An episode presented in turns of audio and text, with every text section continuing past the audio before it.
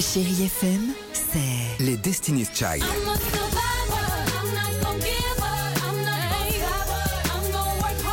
Des souvenirs Et la musique qui vous fait du bien. C'est ça, Chérie FM. Feel good. Musique. Chérie FM Grenoble. Les infos, Émilie Dudzik. Bonjour à tous, même type de temps aujourd'hui, un ciel encore assez couvert ce matin, puis nous allons profiter de larges éclaircies. Les températures sont toujours de saison, 10 degrés ce matin à Volnavé et au Fontanil, de 20 à 21 degrés au meilleur de ce mardi. C'était la météo sur Chérie FM avec vos concessions Fiat by My Car à Échirol et Fontaine. À Grenoble, quatre personnes ont été placées hier en garde à vue. Elles sont suspectées d'avoir agressé des jeunes militants proches du parti Les Républicains la semaine passée dans le centre-ville. Les suspects, trois hommes et une femme, auraient insulté et frappé ces trois membres du syndicat uni à cause de leurs convictions politiques. L'agression dont l'image du visage ensanglanté de la présidente de l'Uni avait été largement diffusée sur les réseaux sociaux. Le pont de Brignot rouvre partiellement l'ouvrage qui a été sévèrement endommagé après l'incendie volontaire de ligne haute tension située en dessous il y a trois semaines pourra laisser passer les piétons. Il s'agit essentiellement de lycéens qui seront pris en charge par des bus de part et d'autre du pont pour rejoindre leur établissement à Villarbonneau.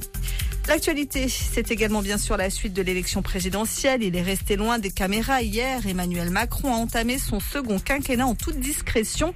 Il s'est entretenu avec ses prédécesseurs François Hollande et Nicolas Sarkozy. Le président réélu travaille à la composition de son nouveau gouvernement. Il cherche son premier ministre également. Ces annonces ne sont pas attendues avant la semaine prochaine. Du côté du Rassemblement national, Marine Le Pen a confirmé hier qu'elle sera candidate aux législatives en juin prochain. Les négociations commencent en vue de ce scrutin. La France insoumise et le PS doivent se rencontrer demain pour entamer les discussions.